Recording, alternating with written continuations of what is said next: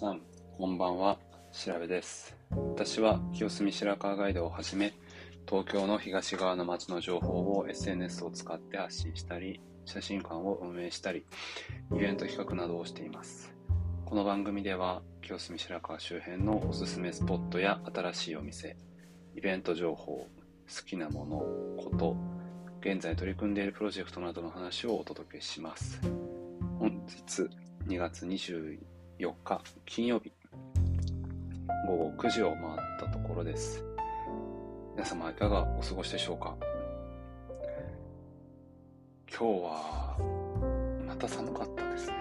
もう日中、まあ、曇り空だったんですが、夕方買い物に行ってたんですけど、雨が降って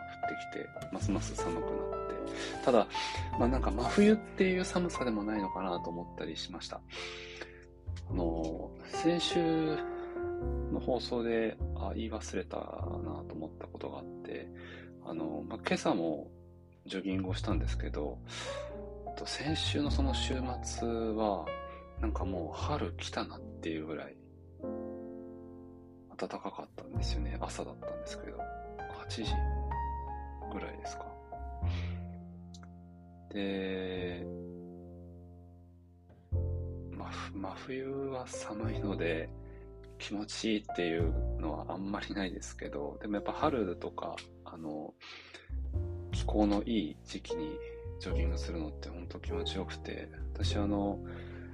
昔、えー、清澄山頂に住んでいた時は、まあ、隅田川テラスが近いので、家からもう、万年橋の横の階段を降りて隅田川テラスに入って、で、えー、まあ、新大橋を渡るか、まあ、もうちょっと先まで走るかして、で、えー、っと、まあ、なんでしょう、中国の方に渡って、で、中国側の隅田川テラスも走って、永代橋を、えー、渡って、また江東区に戻ってきて、で、隅田川テラスを走って、えー、途中にですね、あの、階段、え、テラスから普通の、こうま、戻る階段があるんですけど、そこ登って清澄公園がゴールで、っていうコースを、ま、30分ぐらいですかね、30分、40分ぐらい走ったりしてました。あのー、隅田、まあ、今はちょっとわかんないですけど、当時は隅田川テラスで朝走ると、すれ違う人すれ違う人必ず挨拶をするっていうのが本当嬉しくて、おはようございますって言うと必ず返してくださるんですよ。いや今もそうなのでしょうか。あの、なんかその挨拶のやりとりだけで、朝走ってよかったなって思うし、なんか気持ちのいい一日が始まるなと思ったりしてました。で、そのまあゴールは清澄公園だったんですけど、でそこからその家に帰るまで、あの、まあ、本当に、あの、別に誰に頼まれたわけではないんですが、行動を、まあ、歩く、歩いていくと、結構あのタバコの吸い殻とか、ちょっとしたゴミが落ちてるので、まあ、あの、ビニール袋を持って走ってたので、あの、まあ、それを出してきて、で、そのゴミを拾いながら家に帰るっていうのをしてたんですけど、あの、それを、結構、まあ、やずっとやってたら、ある時、あの、反対側からこう歩いてこられた、まあ、地元の方、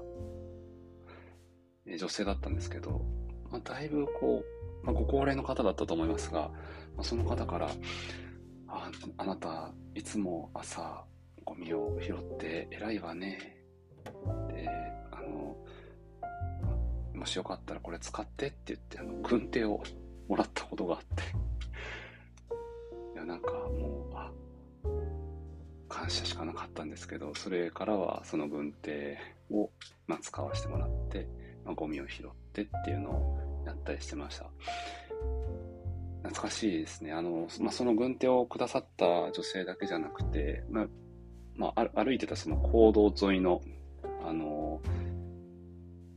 まあ、その方も多分、小さい頃からこの深川で生まれ育った方だと思うんですが、まあ、その方が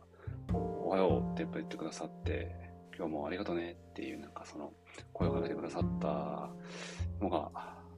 とても懐かしいなと思います。もう、多分ですね、10年ぐらい前の話なんですけど、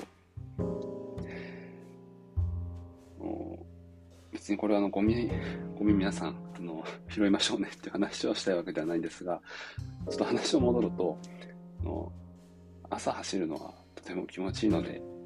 えー、健康にもいいですし、まあ、走るのはちょっと辛くても、ウォーキングだけでも、の気分変わるんで、おすすめです。はい。えー、オープニングが今日は長いんですが、あの、もう一個話そうと思ってて、それは、その、最近というかですね、私、あの、まあ、この2月の中旬から3月の中旬の1ヶ月間っていう期間って、大体ピンとくる方はピンとくるんですけど、確定申告の季節なんですよ。確定申告皆さんやってらっしゃいますでしょうか？の、まあ、ふるさと納税だったりとか、まあ、あと医療費控除とか、あの寄付金控除とか、まあ、いろいろあると思うんですけど、私も、の、毎年この時期、確定申告をやっているんですが、なかなか思い越しが上がらないというか、やらなきゃいけないのは分かっているんですけど、なかなか進まず、えー、昨日は祝日だったんですけれども、意を決して、えー、パソコンに向かってやり、まだ、まあでも半分ぐらいいったでしょうか。作業全体10で言えばま5ぐらいまでいったんじゃないかと思うんですけど、なんとかこの週末、土日、使って、なんとか終わらせたいと思っています。まだの方、一緒に頑張りましょう。はい。えー、っと、その確定申告の話と、あ、そう、あともう一つ、そう、少しさっき触れたんですけど、ふるさと納税皆さんやってらっしゃいますかね。あの、もう、全然街関係なくなりますが、まあ、ちゃんとメインのえー、テーマでは街の話しますんで、またちょっとだけお付き合いいただきたいと思うんですけど、とふるさと納税皆さんやってらっしゃるんでしょうか？あの私も、まあ、4、5年前ぐらいからやり始めたんですけど、まあもちろん自分の町に、あの住んでる町に納税っていうのはまあ基本ではあるんですが、私の場合は小さい頃からあの結構引っ越しとかをしていたりとか、まああと祖父母の住んでるところが九州だったりとか、こう思い出、まあ、ルーツのある町がいくつかあるので、まあ、その町に本当だったら年1回ぐらいは行きたいんですけどなかなか行けないんで、まあ、ふるさと納税をを、まあ、やっているその市区町村の、えー、返礼品を目当てに、えー、購入してます。あのー、まあ、その一つが鹿児島なんですけど、鹿児島は、えっとまあ、黒豚、まあ、有名ですけど、あのカンパチがとても有名で、えー、もし皆さん食べる機会があれば、鹿児島のカンパチ食べてみてください。もうふるさと納税でもいいです。えー、今日、今日は鹿児島の街情報をお伝えしてしまいましたが、そろそろもう時間も時間なので、えー、本編に行きたいと思います。えー、それでは、第52回目、清澄白河実験室放送部よろしくお願いします。散々オープニングに喋り倒しましたが、えっと、今日はですね、森下特集ですね。森下の話をしようと思います。あの、先、先週、先々週、と、まあ、週末パトロールしたんですが、あの、まあ、先週の回でも言いましたけど、その森下アカウントが、まあ、インスタグラムのアカウントが、もうすぐ3000っていうところだったので、なんとかたくさん投稿を上げて、えー、3000を超えたいって思ってたんですけど、まあ、それの理由で、まあ、昼も夜も、えー、森下周辺のお店に行きました。と、言うまでもないんですが、あの森下アカウントはその、町で言うと、まあ、森下、森下町はもちろん、あ、と新大橋、えー、時は、えー、高橋、あと、もう少し行ってですね、菊川、えー、立川ですね。そのあたり、あ、あと千歳ですねえ。そのあたりが、あの、森下ガイドの、守備範囲になってます。で、今日は、1、2、3、4、5、6、7、8つですか。8つほど、えー、ご紹介したいと思います。あの、一つは、先週も少し触れました。あの、ワインスタンドが時は一丁目にできるようです。と、正確な場所は、まだその、そのお店をプロデュースしてるアカウントでは書かれてないんですけど、まあ、その写真を見ると多分そうだろうというふうに思ってます。で、もう、あの、まあ、外観とかは撮影したんですが、そのお店の、あの、インスタグラムだったり、アカウントがまだないように思うので、そのアカウントができてから投稿しようと思います。まあ、場所も、ま違う可能性もありますし、おそらく、あの、時は一丁目の、えー、行きロースタリーイータリーさんの近くなんじゃないかなと思います。これはまた分かり次第ご紹介したいと思います。えー、二つ目はですね、スナックミーさんです。スナックミーさんはあの高橋、えー、高橋です。高橋の商店街から少し外れるんですが、と深川小学校の近くですね。えー、一番近いお店は、あの、私最近全然行ってないですけど、早船食堂さん。あの、以前は夜ご飯によく食べに行ってたんですけど、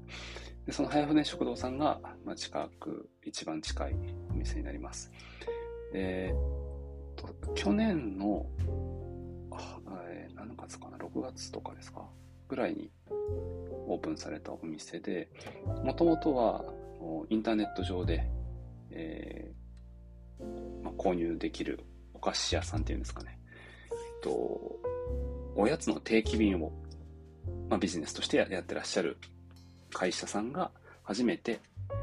の店舗を持ったと。で、その店舗がこの、えー、高橋にできたんですね。で、と、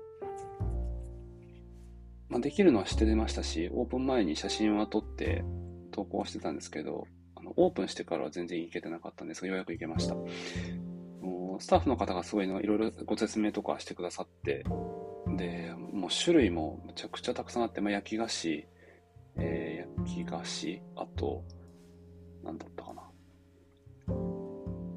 まあ、焼き菓子がメインですよね。で、と、カンブリア宮殿で、あの、テレビ東京ですか。カンブリア宮殿で特集もされたらしくて、で、そこで、あの、紹介だったか、あの、その、お店に来られたアナウンサーの方が購入されたものだったかが、あの、クッキーだったりとか、あと、フィナンシェだったりとかだったので、まあ、そのフィナンシェだと思います。私は買って。で、えー、あと、あの、あ誰にも求められてない、えー、まとめまとめページで、私はカヌレのまとめをしているので、で、ちょうどカヌレ持っていたので、カヌレを買ったりしました。のカヌレは、まあ、普通なんかプレーンしか売ってないお店も多いんですけど、そこは、なんかまあプレーンもありますけど、ほうじ茶とか、あとなんかもう2種類ぐらい売ってましたね。はい。えー、オープン当初は並ばないと入れなかったみたいなんですが、まあ、最近は普通にさらっと入れるので、で、女性のお客様がとても多かったですが、ご興味ある方はぜひ行ってみてください。インスタグラムアカウントあるので、そこで見られた方、見れ見られるといいかもしれません。はい。そして3つ目ですね。またちょっとスイーツですが、えー、同じ高橋です、えー、高橋商店街からちょっとだけ入ったところにあります。B2Go さんというお店があります。えー、っとですね、B2Go さんって、えー、っと、グルテンフリー、ビーガンの、えー、お料理、えー、お飲み物が楽しめるお店です。で、私が、あ、まあ、その、行ったのはその B2GO さんなんですけど、と毎週木曜日、あ、違う違う違う違う、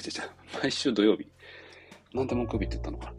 毎週土曜日、えー、10時から、まあ、17時の間で、その週末限定スイーツというのをやっていらっしゃって、で、それをあの食べに行ってきました。ちょうどさっき、森下ガイドのアカウントでも、あの、投稿したんですけど、インスタグラムの方で。もしご興味あれば見てみてください。のそこの投稿には、その、えー、土曜日限定のスイーツのアカウントと、あとその B253 のアカウントも、あの、メンションしてます。そこからお店の公式アカウント見ていただければと思いますが、とまあ、スイーツもですね、そのヴィーガン、グルテンフリー対応のもので、えー、1ヶ月のうち、その第1週と第3週、えー、第2週と第4週っていう、こう、まあ、2パターンのスイーツを販売されるそうです。こちらもですね、やはり お客様は女性ばっかりでしたが、のテイクアウトもできますので、店内に入るのはちょっと気が引けるなと思う男性の方がいらっしゃいましたら、あの、テイクアウトもご利用いただければと思います。はい。えー、3つ目は B253 でした。そして、えー、4つ目。4つ目はですね、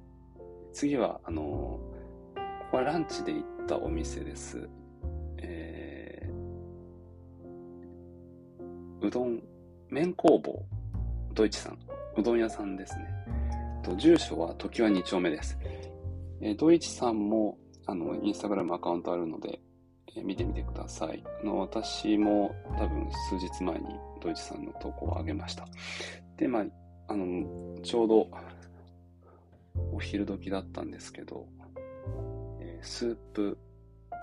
餃子、うどんですね。2月末まで期間限定のメニューだったので、まあ、そちらを頼みましたが、常連さんがとても多くて、のまあ、カウンターがメインのお店なので、一人でも全然入りやすいですし、で別に常連じゃないからといって、こう、あの、なん入りにくいわけでは全然なくて、とても親切にご対応いただきました。あの、限定、まあ、さっきその、冬季限定のうどんを食べましたって言ったんですけど、と、数量限定で、あの、丼とうどんセットみたいなのもあって、それもすごい美味しくそうだったんですよね。えー、っと、その時は何だったかな？なんか、いや、もうむしろうどん食べに来たけど、そのと、丼が美味しそうすぎて、いや、うどん食べるの、ちょっとまた今度にしようかなって思うぐらいだったんですが、えっ、とですね。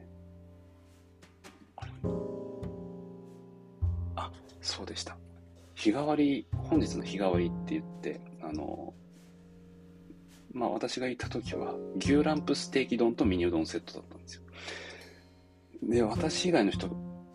ほとんどそれ食べれてらっしゃったので、いや、すごい気にはなったんですが、私まとめであの餃子まとめっていうのもやってるんで、あまあせっかくだったら、まあ、餃子かなと思ってそっちを選びました。ちょっと次はその丼物を食べてみたいなと思いますし、そのアカウント見ていただくとわかるんですが、なんかたこ焼きとか、いや結構カツ丼とか、あと、あとなんだこれ。えー、っと、あ、しめ鯖とかも出されたりするんですよね。いや、ちょっと気にな、棒寿司ですよね。しめ鯖、棒寿司。サバの棒寿司ですか？これもなんか気になるので、また伺いたいなと思っています。はい。えっ、ー、と、1、2、3、4つ目。4つ目は、麺工房のドイツさんでした。えー、続きましてはですね、こっからあ夜の部ですね。夜行ったお店ですが、と新大橋1丁目です。少し、あの、あ少しというか、永代、あ、違う、えー、新大橋の、まあ、近くにあります。最谷屋さんですね。こちらは、もう居酒屋さんなんですが、もと、元々のオーナーというか、あの、まあ、お店を取り仕切っていた方が引退をされて、今2代目の方が、えー、お店を切り盛りされてます。2023年1月リニューアルオープンなんですけれど、メニューは、あの、まあ、元々のその、人気商品だった、えー、カツオですね。カツオのたたき。まだ、あの、リニューアルしても食べられますし、まあ、この日は、えっ、と、4, 4つぐらいその後、ん ?3 つか。3店舗ぐらい回る予定だったので、そのカツオのたたきと、あと、あ、アジフライですよね。ぐらいしか頼んでないんですが、いや、あの、これもインスタグラムを見ていただきたいんですが、美味しそうな食事が並んでますので、ぜひ行ってみていただきたいと思います。えっと、さっきは住所とか、あの、定休日とか全然言わなかったですけど、サイタニアさん、えー、定休日は日曜日ですね。で、営業時間が17時から22時までになっています。明日は空いていらっしゃると思いますので、よろしければ行ってみてください。続いて6番目です。6番目は、とですね、こちらは、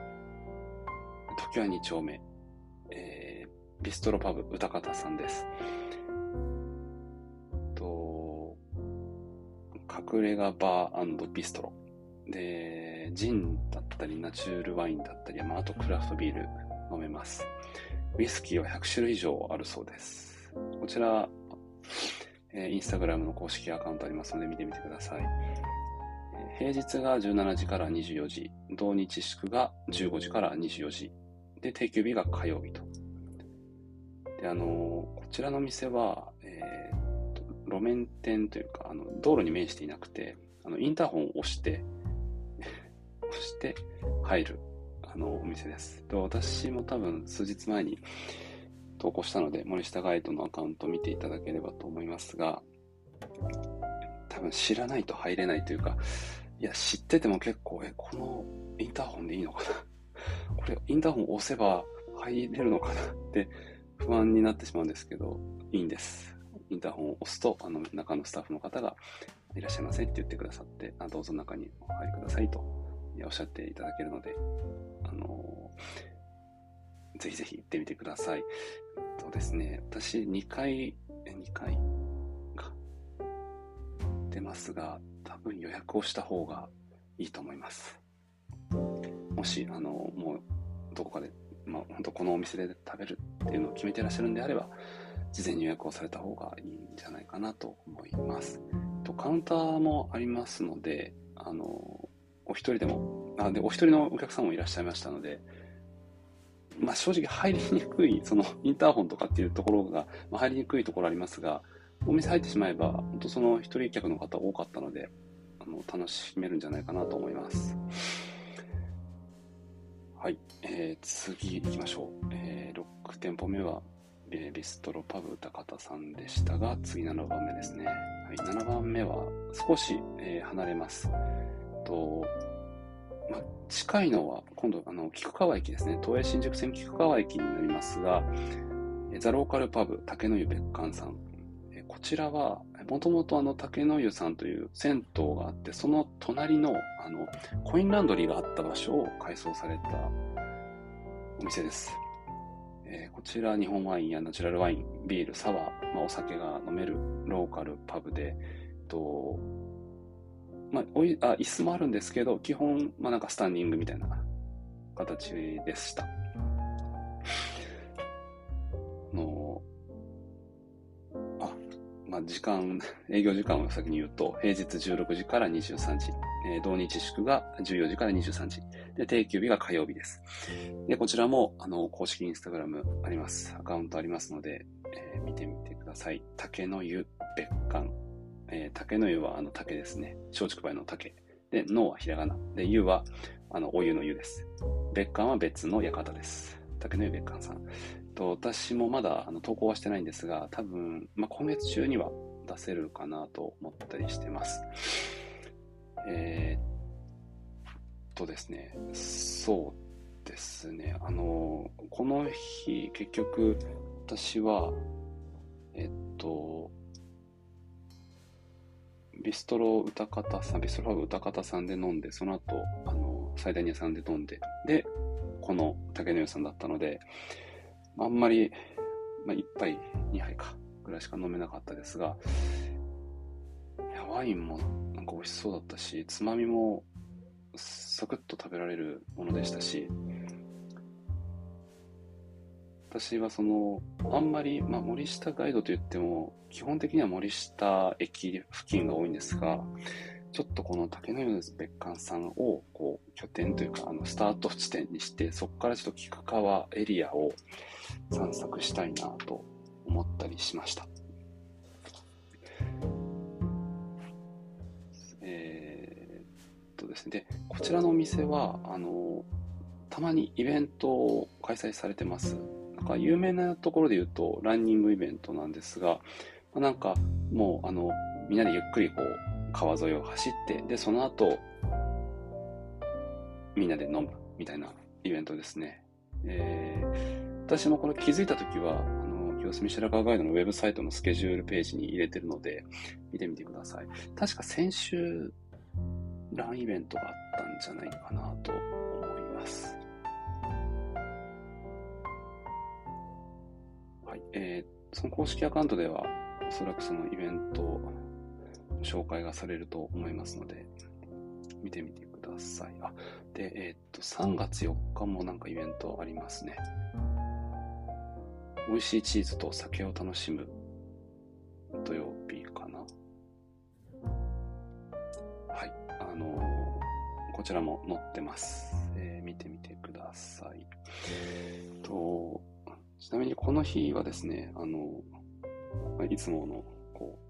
こう、街の友人たちと飲んでたんですが、とま、清澄白河のあの情報を発信されて、インスタグラムで発信されているアカウントを運営している方もあの来てくださって、楽しく飲んだ日でした。いや、もう1時間、2時間ぐらいしか一緒に飲んでないので、そんなに話せなかったですけど、まあ、情報発信してる方とこう会う機会ってあまりないので、あの、まあ、楽しいなと思いながら、また、えー、他のアカウントの方とも会ってみたいなと思いました。はい。で、えー、7, 7点目は竹野別館さんでした。そして、ラストですね。8店舗目は、えー、小料理屋さんです。えー、漢字がですね、虎。で、令は、あの、応変の、えー、令和の令ですね。で、り、かたあひらがなのり、ひらがなのいや。で、小料理屋店です。えー、こちらは11月、昨年の11月23日にオープンした和食ベースの小料理屋さん。あまさに小料理屋さんですね。と営業時間は17時30分から23時まで。えー、ラストオーダーは22時です。こちらはですね、あの清澄じゃないか、白川一丁目の星野さんの、2号店といいますか、えー、お店で。なので、星野さんで食べられるメニューのいくつかはこちらのお店でも食べられます。のポテトサラダとかもありますので、今、その星野さんって予約が取れないお店で、なかなか行けないって聞いているんですが、お料理屋さんでしたら、まあ、カウンターとあとテーブルが一つ、まあ、本当に小さいお店なんですけど、私この日は別に予約は、えっと、事前には友人が連絡してくれましたけど、あままあ、まさにその竹の湯別館さん行ってからこのお料理屋さん行ったんですが、でも、おそらく予約もしなくてもいいのかなとも思います。ただ、あの、7時とかその時間帯だったら、やっぱり事前予約をされた方がいいかもしれないですね。となので、まあ、最後、この,、えーと、この日、そのパトロールというか、まあ、夜いろいろ飲み歩いた最後のお店がここだったので、本当にそんなに食べれたわけじゃないんですが、またもうちょっとこう早い時間帯からも行ってみたいなと思うお店でした。えー、森下特集ということでですね、今日、えー8つご紹介いたしましたが、行ってみたいなと思うお店があれば、ぜひ、足を運んでみていただければと思います。はい。ではですね、森下読書はこれで終わりにしてですね、次ちょっとイベントですね。あの、さっき、竹野別館さんの時も少しイベントの話をさせていただきましたが、えっと直近開催されるイベントの話をしたいと思います。と一つは、これもあの森下のお店のイベントです。えー、時は2丁目、えー、ビアビスタブリュワリーさん。あのー、もうこの春から、えー、このお店の中で醸造が、ビールの醸造が開始されるようですが、とこちらのお店が明日、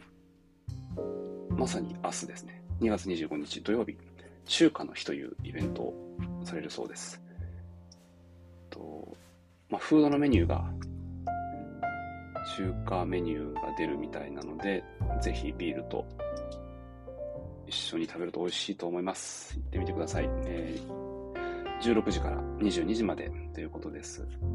明日25日、えー、時は2丁目のビアビスタブリオリーさんで中華の日というイベントが行われますので、ぜひぜひご興味ある方は足を運んでみてください。イベントの話はですね、この一つと、あともう一つ。もう一つ、まあ、イベントというか、これも、私も、あの、たまたま、インスタグラムだったか、ツイッターだったか、こう、ファーっと見てたら、あの、目に入ったんで、ご紹介しようと思うんですが、えー、これはですね、森下ではなく、清澄です。えー、平野一丁目にあります、コンテナベーカリーサンさんですね。えー、サンさんの3は、あの、3だと、3なん、あ、3ですね、3なんですが、3月3日、3の日っていうことで、限定のスペシャル食パンが数量限定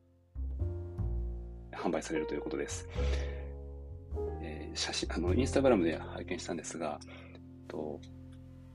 食パンが、まあ、3つにこう味が分かれているって、これどうやってすごいですね。こんなパン見たことないですけど、一番左側が黒糖生地粒あん。で、真ん中が豆乳生地ブルーベリージャム。そして抹茶生地甘おう甘おうあんか。この3種類。あ、もう3の日だし、3種類だし。